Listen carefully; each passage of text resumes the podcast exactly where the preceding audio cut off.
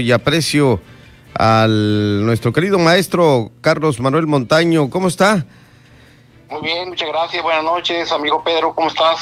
Bien, qué gusto saludarle. Pues te damos la bienvenida aquí a Heraldo Radio La Paz en esta mesa de análisis y de la polémica, donde pues seguramente habremos de escuchar algunas eh, versiones eh, encuentros, desencuentros, situaciones políticas y demás que están viviendo los candidatos en la media península, principalmente. Vamos a, abocarnos a aquellos que son los que están peleando la gubernatura de Baja California Sur, mi estimado maestro. Así es, eh, Pedro. Eh, estamos viendo que ya la campaña comienza a tener ya más ritmo, las campañas, mejor dicho, comienzan a figurar ya algunas propuestas, algunos trabajos, y algunos enjuagues que se están haciendo entre los propios candidatos y personajes políticos de nuestra media península. Estamos viendo cómo se están moviendo y, y esto está moviendo también las encuestas, ¿no? Eh, que, es el retrato de, cómo van, de qué preferencia habla el subcaliforniano o, o siente en ese momento y comienza ya en algunas partes, en algunas eh, encuestas nacionales, a definir más o menos eh, el rumbo de la elección del próximo 6 de julio. Efectivamente, yo platicaba en la tarde con un compañero de los medios de comunicación acerca de la eh, fiesta que trae en la calle eh, Francisco Pelayo. Él inició con el pie derecho, haciendo su presentación, conferencia de prensa, y trae la fiesta en la calle. Hasta hace unos días inició con la misma tónica prácticamente el profesor Víctor Castro. Eh, eh, eh, eso de, llevar gente en sus recorridos, en el encuentro con los, las familias en sus domicilios. Pero me decía mi compañero, es que quien trae la fiesta en la calle es Pelayo. Así es, Pedro. fíjate que después de que se nominó al profesor Víctor Castro como candidato de Morena a PT, comienza a haber un descenso en las preferencias de la gente hacia Morena. Noviembre y diciembre traía muy alto eh, Morena las preferencias en Baja California Sur y en el país.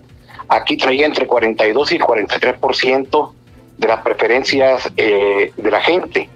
Cuando ya se nomina el candidato y los candidatos después en enero, comienza a descender 10 puntos.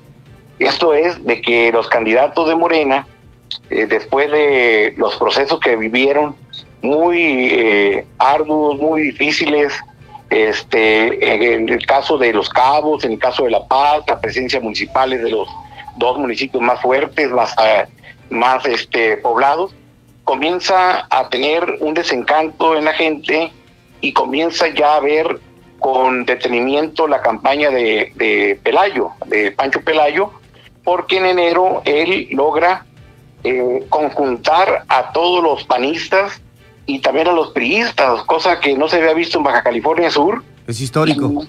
Y, se logra pues una, una gran alianza, Pedro, este, tan importante que todo el mundo primero la criticaba y ahora le, le tiene miedo, ¿no? Porque ha ido subiendo, ¿no? Y si me permite, nada más para meter un poco mi cuchara, mi estimado maestro Carlos Montaño, en, en, en el mes de noviembre de 2020 aún Morena, pero con el nombre de Rubén Muñoz Álvarez, estaba altísimo en sus números. 56% más o menos traía, según la encuesta que arrojaba eh, Heraldo Media Group.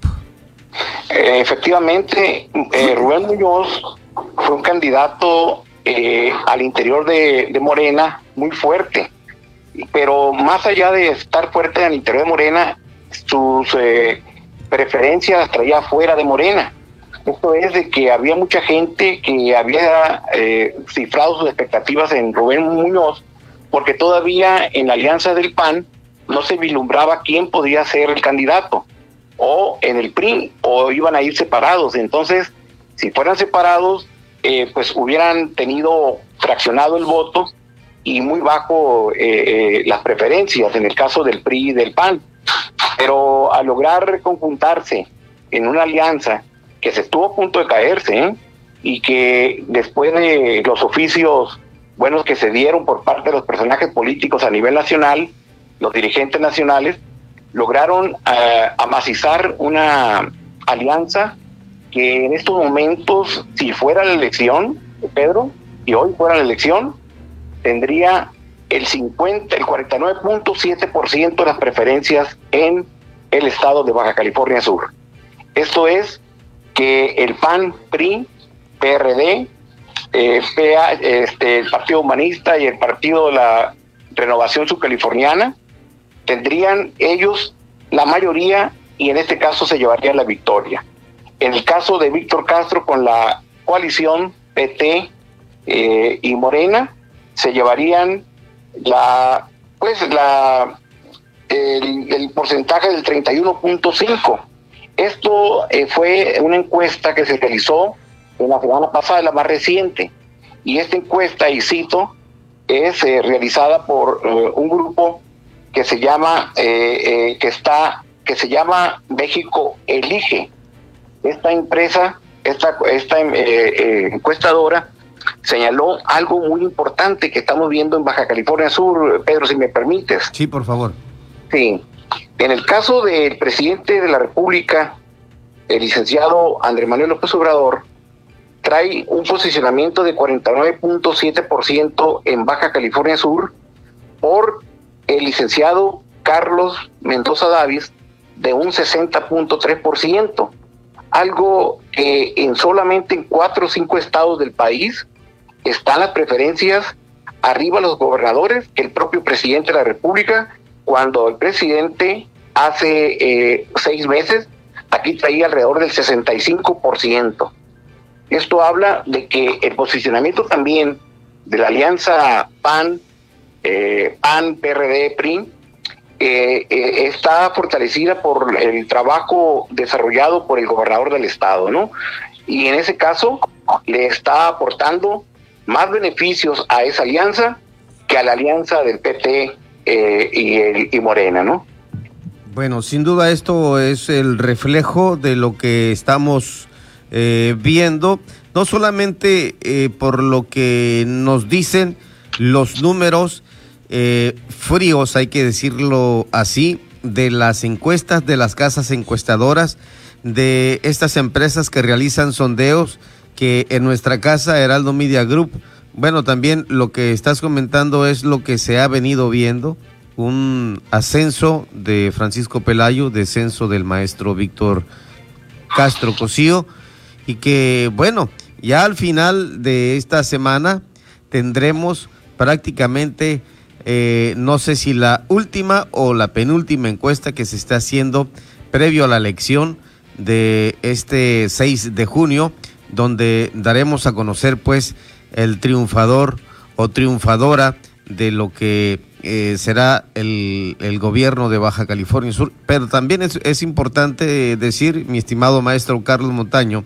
que en el ejercicio que estamos viendo y que se desarrolla en Baja California Sur para definir este tipo de elecciones, el, eh, el fiel de la balanza, pues eh, siempre va a ser el ciudadano, porque en, el, en la manifestación que nosotros estamos dando y que ofrecemos de las encuestas, no solo una, dos, tres, más de cinco, seis están a favor de Francisco Pelayo, pero también Víctor Castro Cosío trae una, dos o tres que son a favor y que las traen pues también con una manifestación muy alta a favor de Víctor Castro Cosío. Es correcto, Pedro. Eh, recuerden que la encuesta o las encuestas son la fotografía del momento y inciden en el ciudadano cuando se le pregunta por las preferencias, en este caso electorales, eh, inciden muchas cosas en ellos, inciden en que no les gusta la campaña, si les gusta, vieron al candidato, no lo saludó, pasó el candidato a diputado, el candidato a presidente municipal no les gustó, etcétera, etcétera. Inciden muchas cosas y eso va este, minando en algunos casos y en otros casos fortaleciendo también el trabajo que hagan los diputados o los candidatos a diputados, los candidatos al Congreso del Estado y los candidatos a presidente municipal. Y bien decía eh, la persona que te comentó en la tarde, eh, el ritmo lo trae, trae un ritmo, los candidatos a diputados en todos los distritos están trabajando tan fuerte de que en los cabos era tan difícil eh, ver eh, que hubiera competencia con Morena PT y ahorita en este momento está muy cerrada la, la, preferencia en los cabos entre Lupita Saldaña, eh, entre el señor Alejandro Rojas y eh, Oscar Lex. El doctor Ibarra ya se está rezagando en ese sentido y creo yo que por ahí va la, la cuestión allá. ¿Son tres punteros? Perdón. ¿Son tres punteros en los cabos? Muy cercanos, se llevan tres, cuatro puntos. Eh, es tan cercanos que están que algunas encuestas señalan en, una semana ganadora Lupita Saldaña, en otras Alejandro Rojas y en otras Oscar Leck, ¿no? Eh, ¿por, qué? ¿Por qué se está dando esto? Eh, si me permite rápidamente, quiero decirte que fue por la designación de candidatos en Morena PT que hizo que bajara la preferencia han tenido muchos problemas para poder este, instalar, podríamos decirlo así, candidatos a presidentes, diputados. Han tenido muchas pifias las dirigencias de eh, Morena y el PT. Eh, nombran un candidato en el segundo distrito y en el tercero y en la noche lo quitan y entonces esta gente pues obviamente se enoja, ¿no? Se frustra.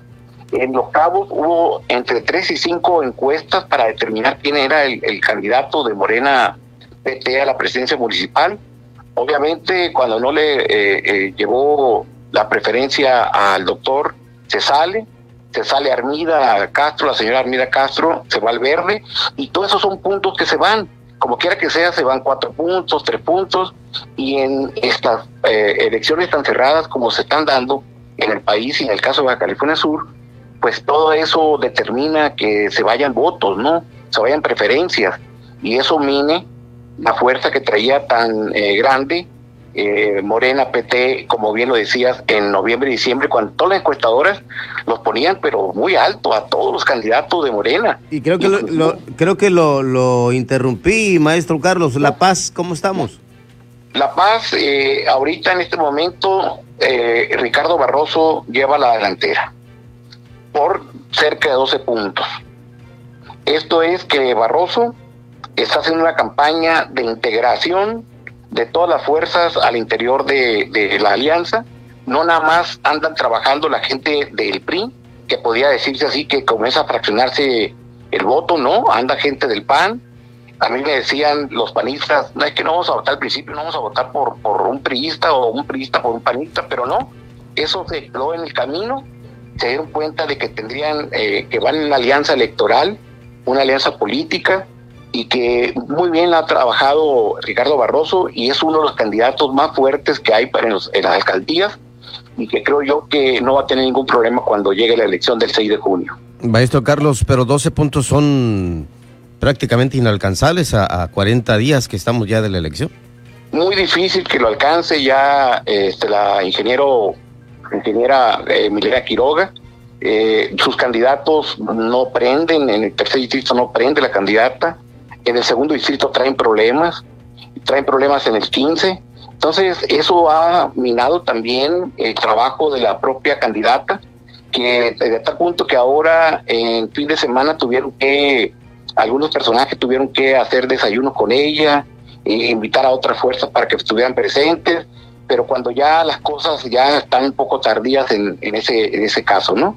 Yo creo que las cosas ya han ido eh, pegando muy duro a Morena, la división interna muy fuerte, dejar al grupo de Lionel Cota Montaño fuera de la contienda, ninguna candidatura se le entregó.